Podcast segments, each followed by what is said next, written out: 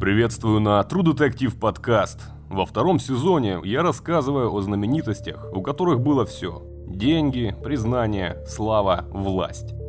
И именно из-за этого они и оказались на прицеле у убийц, или же наоборот сами превращались в зверей, желающих утолить собственную жажду крови. Сегодня я решил рассказать о событии, которое действительно стало общечеловеческой трагедией. По крайней мере, для музыкального мира так точно. Речь пойдет о легендарном музыканте, одной четвертой части битлов, группы, которую знает, наверное, каждый житель нашей планеты. О Джоне Ленноне и человеке, оборвавшем его жизнь, Марке Чепмане. В этом выпуске я не буду рассказывать биографию этих двух людей – об этом написано сотни книг, статей и интервью. Я расскажу непосредственно о событиях того дня, когда Марк Чепман достал пистолет и совершил несколько выстрелов в спину музыканта. И о том, чем это обернулось для убийцы человека, которого считали и до сих пор считают идолом рок-н-ролла миллионы людей по всей планете. Настройте свои наушники на нужную громкость, мы начинаем. Глава 1. Джон. Это был обычный день в графике мировых знаменитостей. Йоко Оно и Джон Леннон проснулись в своей квартире около 9 часов утра и готовились к визиту журналистов, которые должны были прибыть в 10. У Леннона накануне вышел новый альбом, шло его активное промо. Интервьюеры музыкального шоу радиостанции RKO Radio Networks Дэйв Шолин, Лори Кей, Рон Гуммель и Берт Кин прибыли вовремя – Несколько часов Джон и Йоко провели с журналистами в своей квартире. Они вели себя непринужденно и даже были веселы, с увлечением рассказывая о новом альбоме. Фактически мы пошли в студию, записали 22 трека, затем сократили их количество до 14, чтобы можно было сделать диалоги. Все это песни-диалоги, то есть мы писали их так, как будто это была пьеса, и мы были двумя персонажами в ней. Это одновременно и настоящая жизнь, и не настоящее. Потому что то, что есть в песнях или на пластинке, это не может быть реальным. Йоко и Джон находились в квартире с журналистами до 5 часов вечера. Ленноны должны были уехать в студию записи Recordland для сведения песни «Walking on the Twin Ice», но по какой-то причине в назначенное время их лимузин не приехал. Не дождавшись авто, Леннон и Оно решили отправиться в студию на машине радиостанции RKO, на которой ехали репортеры.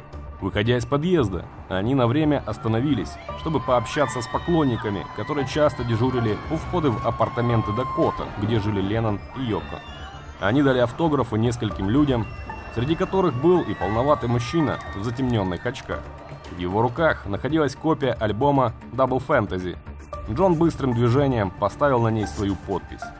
Находившиеся на месте фотографы сделали несколько снимков, После этой будничной обязанности знаменитости оба Джон и Йока сели в авто и уехали.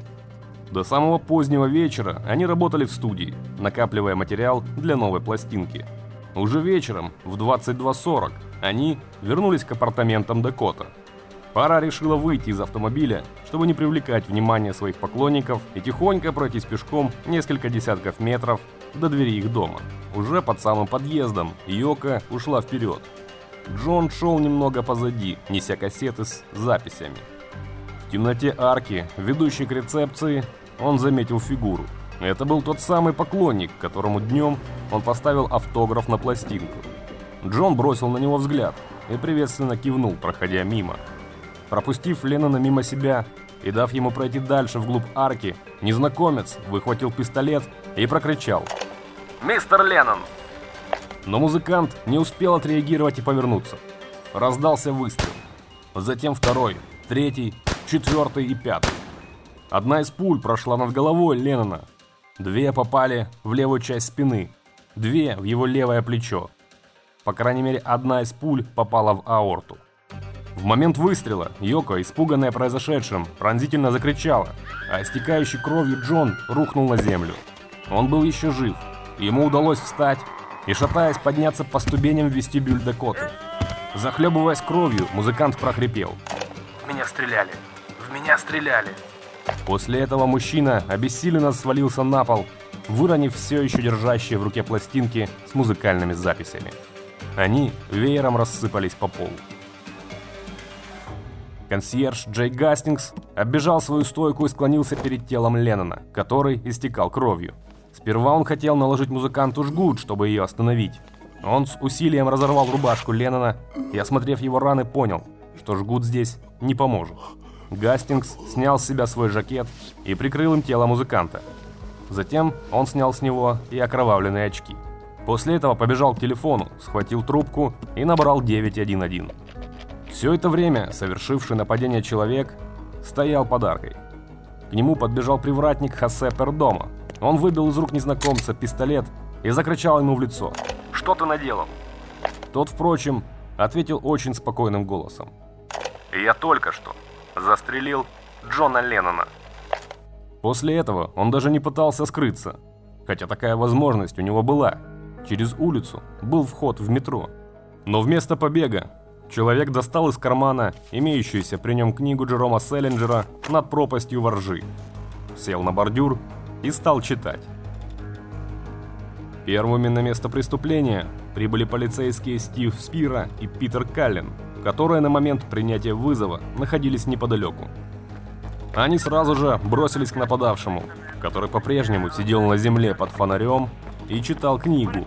Спирс и Каллен надели на него наручники и обыскали – при нападавшем, кроме над пропастью воржи в мягком переплете, были лишь ключи и бумажник, в котором находилось 2000 долларов.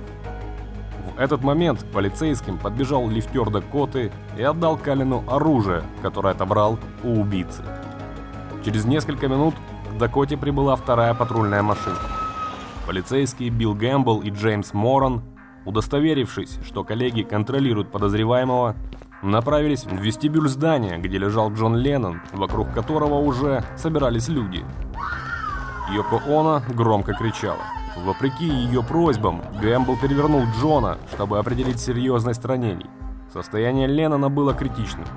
Гэмбл сказал Морону, что они не могут позволить себе ждать скорую помощь и должны сами доставить раненого в больницу. Взяв Леннона за руки и ноги, напарники дотащили его до заднего сидения патрульной машины. Перенос тела до прибытия врачей является серьезным нарушением, но копам было не до того.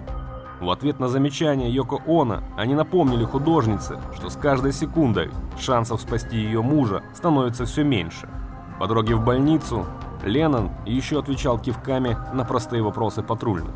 Они мчали по ночным улицам города в ближайшую клинику в надежде спасти жизнь легендарного рок-музыканта.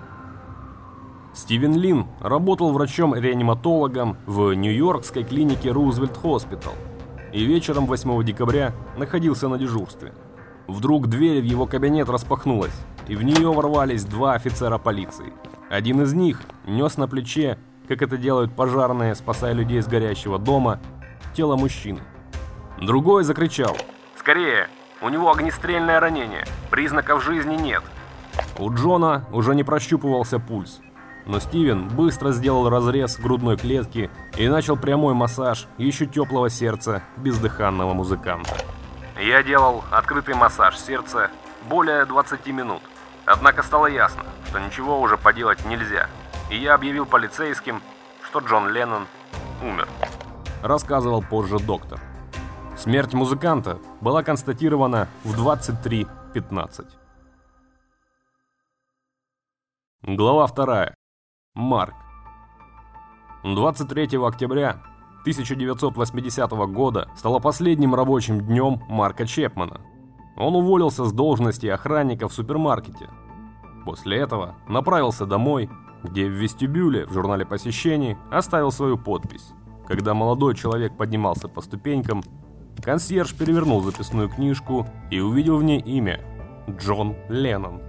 В квартире Марк Чепман собрал сумку с вещами, взял деньги, документы и билеты на самолет. Он направлялся в Нью-Йорк. У него была четкая цель – убить одного из битлов. В Нью-Йорке парень приобрел оружие – револьвер Charter Arms 38-го калибра. Однако боевые патроны к нему купить легально было невозможно. За ними пришлось лететь в Атланту. Чепман всерьез намеревался убить Леннона и уже шел к апартаментам, где проживал музыкант со своей женой. Но по дороге зашел в кинотеатр. Там он посмотрел драму Роберта Редфорда «Обыкновенные люди», которая пробудила в мужчине сентиментальность, и он решил вернуться домой на Гавайи. Там Марк честно рассказал своей жене Глории о планах убить легенду рок-н-ролла, но добавил, что любовь жены спасла его, так как больше он не помышляет о совершении преступления. Тем не менее, уже 6 декабря мужчина вновь полетел в Нью-Йорк. Жене Чепман сказал, что ему нужно время подумать о своей жизни, стать взрослым и мудрым мужем.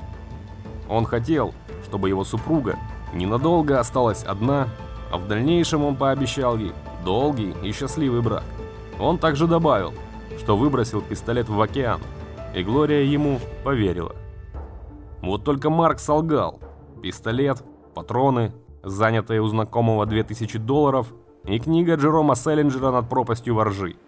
Это был весь багаж парня, который сидел в салоне самолета, летевшего в Нью-Йорк. 8 декабря 1980 года Чепман с самого утра среди других поклонников Леннона дежурил у дома музыканта. Несмотря на прохладный день, он ни на минуту не отходил от подъезда, чтобы не пропустить выход музыканта. Около пяти часов вечера в толпе поклонников началось движение, и Марк понял, что Леннон вышел наконец на улицу. Он пробился к музыканту поближе и протянул ему пластинку с альбомом Double Fantasy, которую купил накануне. Джон буднично поставил автограф. Рядом сработала вспышка фотографа, который запечатлел этот момент. Чепман договорился с ним заранее, сказав, что дома никто не поверит в подлинность автографа без этого фото. Джон посмотрел в глаза Чепману, однако ничего ему не сказав, вернул подписанную пластинку и двинулся дальше. Он сел в автомобиль вместе со своей супругой, несколькими журналистами и уехал. Чепман оставался на улице. Он твердо решил дождаться возвращения своего кумира, которого задумал убить. Несколько часов ему пришлось бесцельно шататься неподалеку от арки, ведущей в апартаменты Дакота. Наконец, в 10 часов 50 минут, он заметил приближающихся пешком Джона и Йоко. Чепман зашел в арку и стал дожидаться знаменитостей. У входа в дом Леннонов никого не было. Это был его шанс, и он его не упустил. Джон с женой вошли в арку.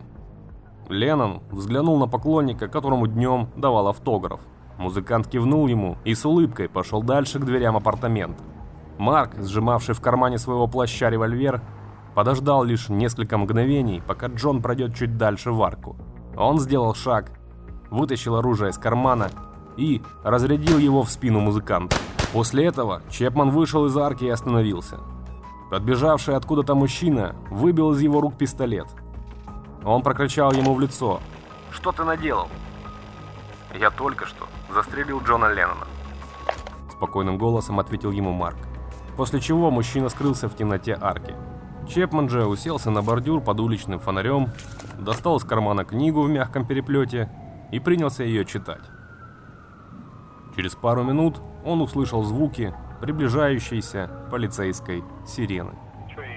Мужчина не оказал сопротивления полиции и покорно забрался в машину служителей закона. Он даже извинился перед сотрудниками убойного отдела за испорченный вечер.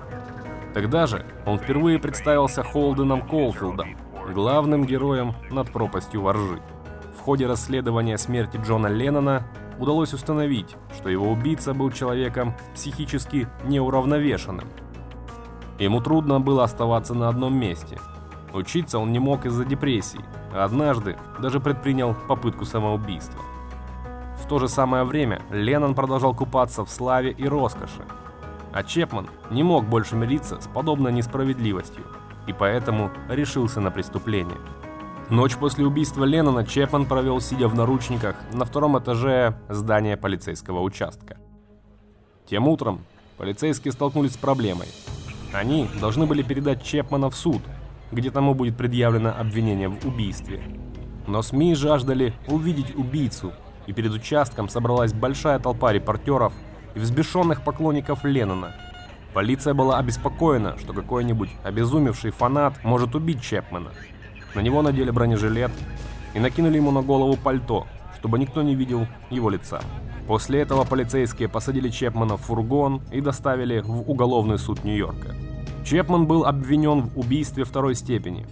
Его адвокатом суд назначил Герберта Адлерберга, который был ветераном своего дела и имел большой опыт примерно с 20 подобными случаями. Побеседовав с Чепманом, Адлерберг предположил, что Марк психически нездоров. В суде он настоял на том, чтобы подсудимого проверили на вменяемость в больнице. Чепмана отправили на обследование в клинику Белвью, однако позже его перевели в островную тюрьму Рейкердс, потому как содержать его в больнице было опасно ввиду возможного штурма здания поклонниками Леннона. Примечательно, что полицейские также закрашивали черной краской окна в комнатах, в которых спал Чепман, чтобы защитить его от возможных снайперов. В тюрьме его посещали врачи, которые изучали и опрашивали его в общей сложности около 150 часов. Медикам Чепман сказал, что до убийства Леннона он задумывал покушение на многих других известных людей, среди которых были Пол Маккартни, Элизабет Тейлор, Жаклин Кеннеди, Джордж Скотт и даже Рональд Рейган. Доктора, приглашенные стороной защиты, пришли к заключению, что у Чепмана параноидальная шизофрения. Три эксперта-психиатра, назначенные судом, также признали, что у Чепмана имеется бредовое расстройство. Однако он вменяем. Он полностью осознавал, что он делает и что это плохо. Поэтому обвиняемый должен был предстать перед судом. Глава 3. Финал. В ходе судебного слушания адвокат Чепмена Адлерберг отказался вести дело из-за постоянных угроз расправы в его адрес со стороны фанатов Леннона. Его место занял Джонатан Маркс, молодой бывший помощник федерального прокурора США. Маркс полагал, что Чепман будет признан невиновным по причине невменяемости, и в таком случае его бы отправили на лечение в государственную психиатрическую больницу. Чепман долгое время колебался между тем, считает ли он себя правым в своих действиях, и тем, что он был не в состоянии себя контролировать. Однако потом, в ходе многочисленных заседаний, он заявил, что признается в намеренном убийстве. И это признание приказал ему сделать сам Бог. Его адвокат был недоволен подобными действиями и потребовал у судьи убедиться в способности Чепмана принимать такие решения по состоянию психического здоровья, проведя очередное обследование. Но Чепман настоял на своем признании. В результате судья Деннис Эдвардс решил, что Чепман достаточно здоров, чтобы принимать такие решения по своей воле и объявил его виновным. 24 августа 1981 года судья приговорил Чепмана к пожизненному заключению, поручив при этом проведение психиатрического лечения в тюрьме. Начиная с 2000 года, Марк Дэвид Чепман имеет право на условно-досрочное освобождение – Однако все слушания касательно его освобождения окончились отказом. В 2012 году комиссия по УДО заявила следующее. Несмотря на ваши позитивные усилия, прикладываемые во время заключения, ваше освобождение в настоящий момент в значительной степени подорвало бы уважение к закону и свело бы к банальности трагическую гибель человека, которую вы причинили в результате своего чудовищного, ничем не вызванного, насильственного, холодного и умышленного преступления. Через 40 лет после выстрелов во дворе апартаментов Дакота Марк Чепмен извинился перед вдовой музыканта Йоко Оно. «Я хочу снова подчеркнуть, что сожалею о своем преступлении. Моему поступку нет никакого оправдания. Это было сделано ради личной славы. Я считаю, что это худшее преступление, которое только можно совершить против ни в чем не повинного человека. Он был невероятно знаменит. Я убил его не из-за его личных качеств, не из-за того, каким он был человеком. Я убил его, потому что он был очень, очень, очень знаменит. И это единственная причина. Я очень сильно искал личной славы. Я думал только о себе. Я хочу это сильно подчеркнуть. Это было крайне эгоистичное деяние. Я хочу извиниться перед Йоко Оно за ту боль, которую ей причинил. Я думаю об этом все время. Однако, несмотря на раскаяние Чепмана, комиссия по УДО в 2020 году в очередной раз отказала ему в освобождении.